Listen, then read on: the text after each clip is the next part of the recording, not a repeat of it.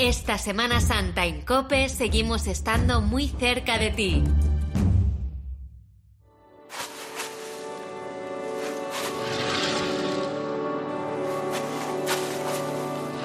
En la cadena Cope, Pregón de Pasión, de José Luis Martín Descalzo.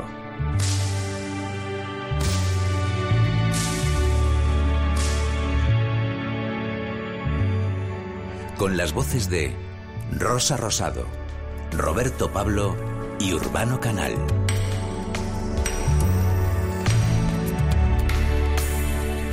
Producción Faustino Catalina. Realización Juan Antonio Machado.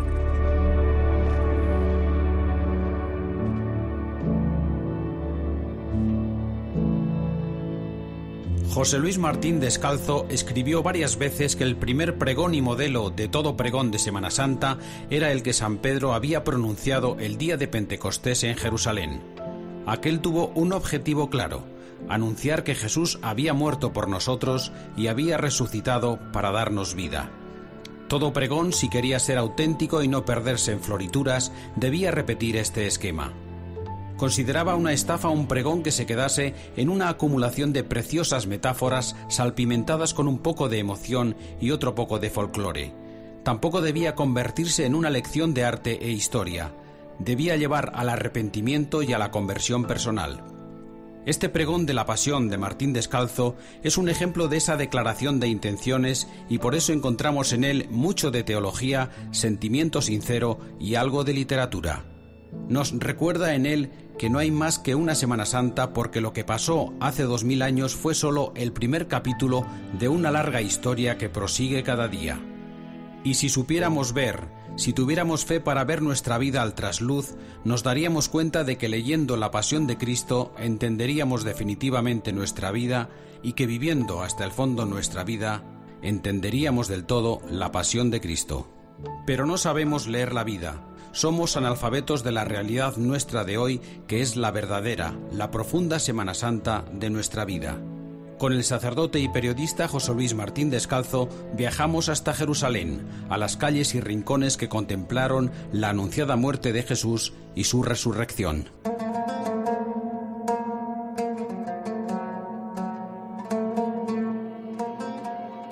Éramos 400 los que nos habíamos reunido aquel viernes para volver a andar los pasos que aquel otro viernes recorriera Jesús. Habíamos venido de los cuatro rincones del mundo. El yankee medio turista, medio peregrino, con su máquina de fotos al hombro. La pareja de recién casados italianos con las lágrimas ya preparadas para salir de los ojos. La solterona inglesa con su vestido de donante y estrafalario. El muchacho negro de los ojos y los dientes brillantes. El matrimonio alemán con dos chiquillos rubios de grandes miradas asustadas.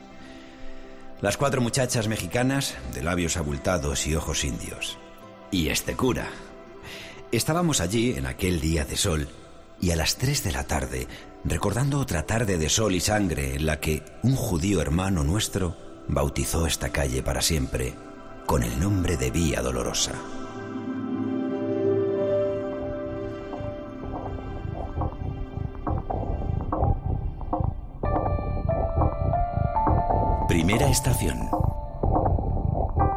Día de la preparación de la Pascua, hacia el mediodía, y dijo Pilato a los judíos, He aquí a vuestro rey. Ellos gritaron, Crucifícalo. Pilato les dijo, ¿A vuestro rey voy a crucificar? Contestaron los sumos sacerdotes, No tenemos más rey que al César. Entonces se lo entregó para que lo crucificaran.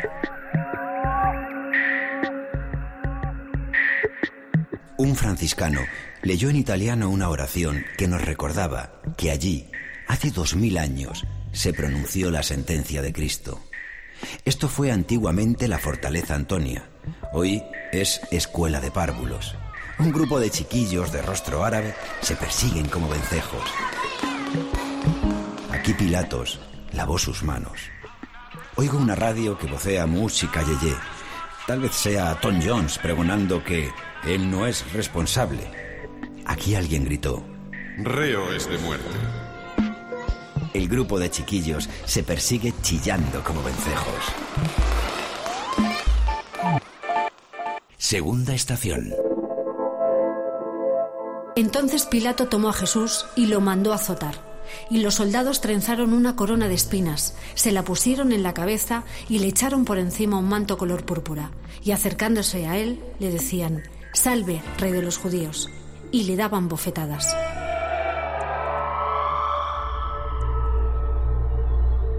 La capilla de la flagelación señala en sus muros el lugar de la segunda estación. Aún están las losas sobre las que él pisó. El suelo está abierto en estrías para que no se resbalasen sobre las piedras los caballos. En unas losas más grandes hay dibujados por una mano tosca de soldado romano unos apuntes grotescos a los que los arqueólogos llaman el juego del rey. La diversión que los soldados romanos solían ilustrar coronando de espinas al prisionero de turno. Nos han dado una cruz y los 400 peregrinos disputamos por llevarla a hombros. Pero ahora no pesa. El de hace 2000 años llevaba 14 horas sin comer y dos días sin dormir. Y había dejado tiras de piel, de sangre y de alma en estas losas que yo estoy pisando ahora.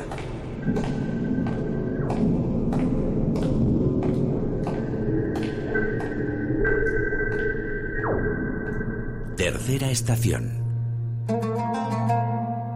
Tomaron a Jesús y cargando él mismo con la cruz, salió al sitio llamado Golgota.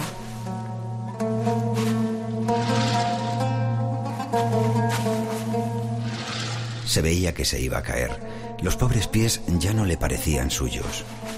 La calle es aquí estrecha. Desde las ventanas rostros árabes nos miran con curiosidad. Un rapaz contempla con asombro cómo todos nos esforzamos en tocar esta cruz. No entiende. Cuidado, un escalón. Grita alguien. A él nadie le avisó. Lo primero en golpearse fue la rodilla derecha, después el codo izquierdo, el rostro después. Cuidado, un escalón. Repite alguien. Una mujer suspira junto a mí. Acaba de imaginarse el rostro del cansado golpeándose contra el suelo. Oigo en este suspiro el de todas las mujeres del mundo.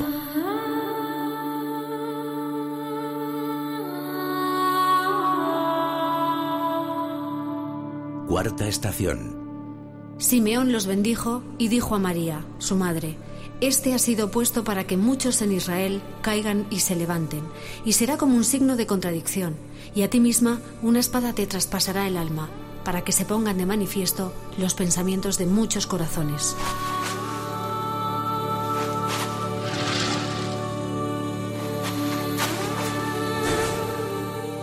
Después del tropezón tenía que venir la madre, como vienen las vendas después de la herida o el agua detrás de la sed. Hay en este lugar una iglesia católica, armenia, pequeña, una iglesia que no sé por qué me hace pensar en la Virgen. Un borrico cargado de frutas y remolachas cruza por en medio de nuestro Vía Crucis. Estamos en una calle pública y hay que hacerle sitio. Hay empujones, comentarios. Quizá él cayó tras un empujón como este. Quizá a María la apartó así un centurión romano.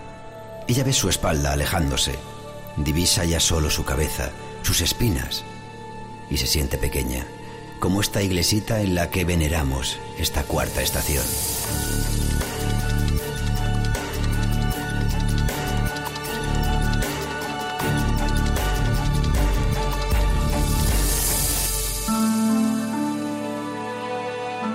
Quinta estación. Mientras lo conducían, echaron mano de un cierto Simón de Cirene que volvía del campo y le cargaron la cruz para que la llevase detrás de Jesús. La calle curva en esta esquina, justamente aquí, donde el cirineo miraba el desfilar de los condenados. El cirineo ayuda a Cristo a llevar la cruz. Dice el franciscano que nos dirige. Varios fotógrafos disparan sus máquinas instintivamente nos ponemos en pose para salir tocando con nuestros hombros la cruz. Una cruz que ahora no pesa. Veo desde allí un grupo de casas miserables, con ropa desgarrada en las ventanas. Una cruz pesadísima que no tiene hoy cirineos. Sexta estación. Ofrecí la espalda a los que me golpeaban, las mejillas a los que mesaban mi barba. No escondí el rostro ante ultrajes ni salivazos. El Señor me ayuda, Por eso no sentí los ultrajes. Por eso endurecí el rostro como pedernal, sabiendo que no quedaría defraudado.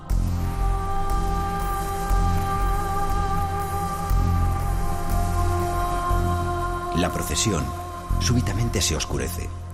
Hemos entrado en un abovedado, un túnel cubierto de casas y dolor por todas partes. Solo al fondo del largo agujero, entre casas, vemos un paño de luz. Para la frente de Jesús es ese chorro de luz como el paño de la Verónica. Rezar aquí es llorar. Recordar nuestras faltas de coraje al pensar en esa mujer valiente que, aquí, aquí, rompe el cordón de los soldados y salta para limpiar el rostro del condenado. Chiquillos sucios corretean por la calle, por el sucio rostro de las calles de esta Jerusalén de hoy. Las casas tienen el ácido olor de orín de todos los suburbios del mundo. El franciscano reza. La Verónica enjuga el rostro de Jesús. Y rezamos. Perdonamos nuestras deudas, así como nosotros perdonamos a nuestros deudores. Séptima estación. Él llevó nuestros pecados en su cuerpo hasta el leño, para que muertos a los pecados vivamos para la justicia. Con sus heridas fuisteis curados. La calle se hace pina ahora hacia las puertas de la ciudad. Hay mucha gente apiñada viendo pasar a los condenados. Muchos árabes nos miran a nosotros sin terminar de entendernos. La colina se hace aquí un verdadero repecho. Es fácil caer, aunque ahora no se lleve el peso de la cruz sobre los hombros. No siempre es un peso lo que hace caer a los hombres. Hay una mujer de rostro pintarrajeado y ojos viejos mirándonos avanzar vía crucis arriba. Una mujer que se parece terriblemente a tantas de tantos barrios chinos de cualquier rincón del mundo. El franciscano dice, Jesús cae por segunda vez. Octava estación. Jesús se volvió hacia ellas y les dijo, Hijas de Jerusalén, no lloréis por mí, llorad por vosotras y por vuestros hijos, porque si esto hacen con el leño verde, ¿qué harán al seco?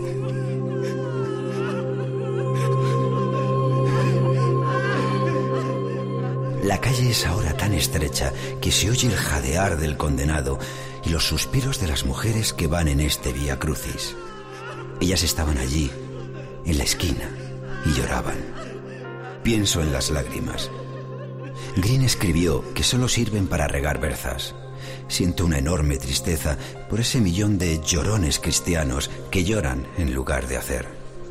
Pero ya solo faltan 50 pasos para morir. Rezamos esta estación ante el convento griego ortodoxo de San Caralambo. Dos monjes barbudos vigilan a la puerta para que ninguno de nosotros, católicos, nos atrevamos a pisar la puerta de este convento cristiano ortodoxo.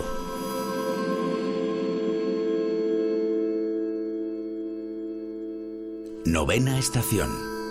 Él canceló la nota de cargo que nos condenaba con sus cláusulas contrarias a nosotros, la quitó de en medio clavándola en la cruz y destituyendo por medio de Cristo a las potestades y los principados, los exhibió en público espectáculo y los llevó cautivos en su cortejo. Desde la octava estación veo casi la novena de este Via Crucis. Pero para llegar a ella tenemos que dar una gran vuelta cruzando todo el mercado público de la ciudad. El camino derecho nos haría cruzar por el patio de los ortodoxos, y es tierra prohibidísima. Jesús cae por tercera vez. Dice el franciscano, cae en la tierra escindida de nuestras divisiones, en los vetos que, a derecha e izquierda, se ponen los creyentes, los que hacen el mismo vía crucis y dicen creer en el mismo resucitado. Por el mercado cruza ahora un entierro que rompe nuestra procesión. Huele a aceite, a pescado, a frutas podridas. Vocean los vendedores, nos tientan con descuentos. Nos ofrecen manteles de damasco y crucecitas de nácar. Jesús toca tierra por tercera vez. Polvo. Barro. Barro.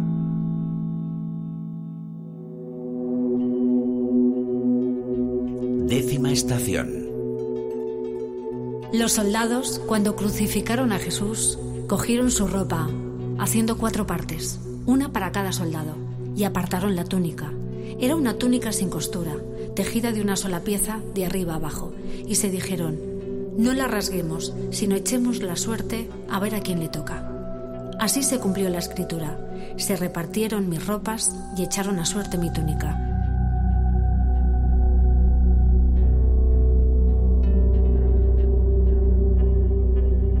Hemos cruzado la puerta de la Basílica del Santo Sepulcro para rezar dentro de ella las últimas estaciones. Jesús está ya en el Calvario. Aquí le despojaron de sus vestidos. Aquí se repartieron su túnica. Aquí, entre estos andamios puestos hace siglos, ante estas obras detenidas porque católicos y ortodoxos no terminan de ponerse de acuerdo en la reconstrucción de esta basílica. La carne del Señor estaba sucia como estas paredes, sucia de barro, de sangre, de desuniones, de disputas.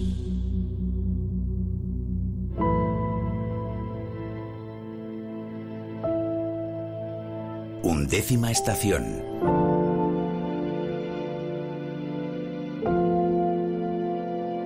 Tomaron a Jesús y cargando él mismo con la cruz, salió al Gólgota donde lo crucificaron, y con él a otros dos, uno a cada lado, y en el medio Jesús. Y Pilato escribió un letrero y lo puso encima de la cruz. En él estaba escrito, Jesús el Nazareno, el rey de los judíos.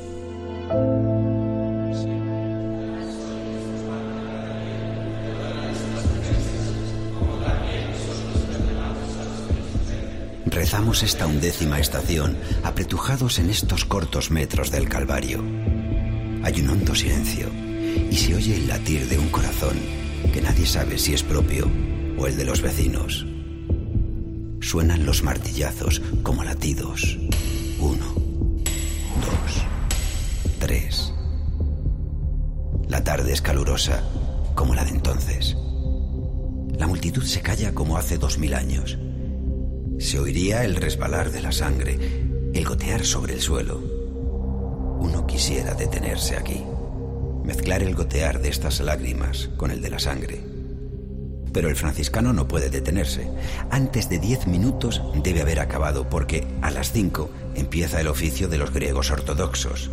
No damos ni tiempo a Cristo para morir a gusto.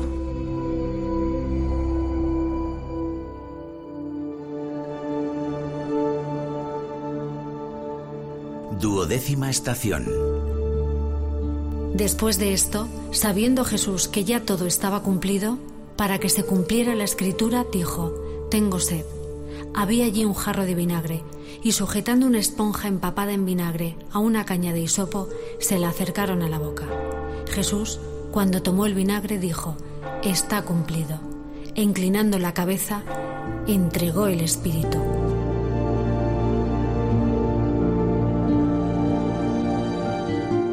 Pon tu mano aquí en la roca, peregrino. Aquí en esta roca que es como todas las rocas del mundo, pero tan distinta. Este es el verdadero centro de la Tierra, este agujero en la piedra contorneado hoy por un disco de plata. Poner aquí los labios temblando. No huele a sangre. Solo la fe logra olfatearla. Desde esta roca salta el hombre hasta Dios. Desde esta roca, más humana que los hombres, sus entrañas se abrieron mientras siguen cerradas las de todos los fariseos de la historia. Nosotros. A estas horas las playas de Torremolinos arden de carne fresca, de carne cristiana que sonríe y toma el sol.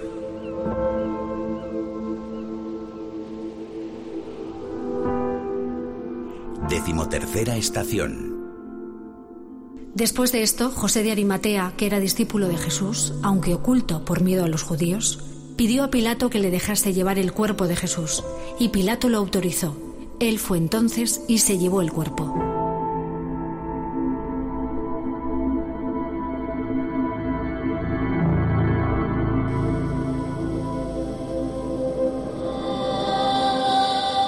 Le pusieron sobre esta piedra que hemos ido besando uno a uno. Ella se sentó aquí, junto a la cabecera de la piedra. Iba quitando una a una las espinas. Lo hacía con el mimo con el que quitara las pajas en la cuna de Belén. Ya no tiene lágrimas para llorar, las ha gastado todas. Tiene solo unas manos para quitar espinas, muy suavemente, como si al arrastrarlas pudiera aún hacerle daño a este cuerpo ya frío, pero aún suyo. Dios te salve María, y cuatrocientas bocas te bendicen entre todas las mujeres, en la hora de la muerte de tu Hijo y en la de nuestra vida de salvados.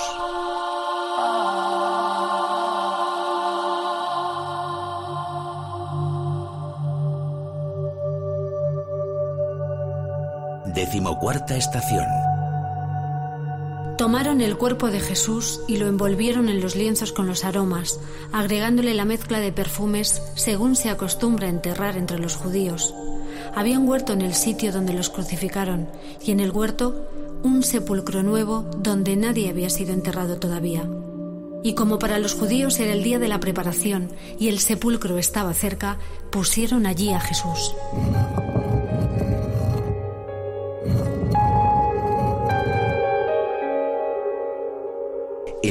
Que hizo la tierra entera tiene ahora bastante con dos metros de ella para descansar muerto. Luego, cuando resucite, no habrá en la tierra entera sitio para contenerle, pero ahora está aquí, tras la piedra diminuta que hoy sirve de altar. Los 400 peregrinos nos desperdigamos. Las calles de Jerusalén siguen en este viernes pareciéndose a las calles del lunes y del martes. Vendedores de frutas, de telas, de requesón pregonan sus mercancías. Los turistas enfundan sus máquinas fotográficas. Ante el Santo Sepulcro hay una viejecilla arrodillada. No veo su rostro. María tal vez. El mundo rueda fuera en su rutina de siglos. No sabe siquiera que Él va a resucitar dentro de 36 horas. No sospecha que el que murió y resucitó hace dos mil años sigue muriendo y resucitando cada mañana y cada tarde en millones de calles, en millones de esquinas. Aquí, aquí, ahora,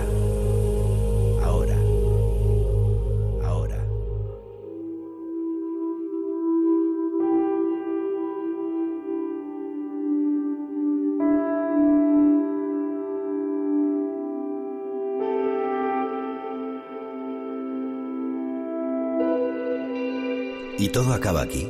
¿La Semana Santa se cierra sobre este dolor? No, hay más. El Evangelio es una historia que termina bien. La Semana Santa es una semana que termina bien. Cristo no terminó en el sepulcro, sino por los aires, convertido en fuego victorioso. I've heard there was a secret chord that David played and it pleased the Lord. But you don't really care for music, do you? Well, it goes like this the fourth, the fifth, the minor fall, the major lift, the baffled king composing hallelujah.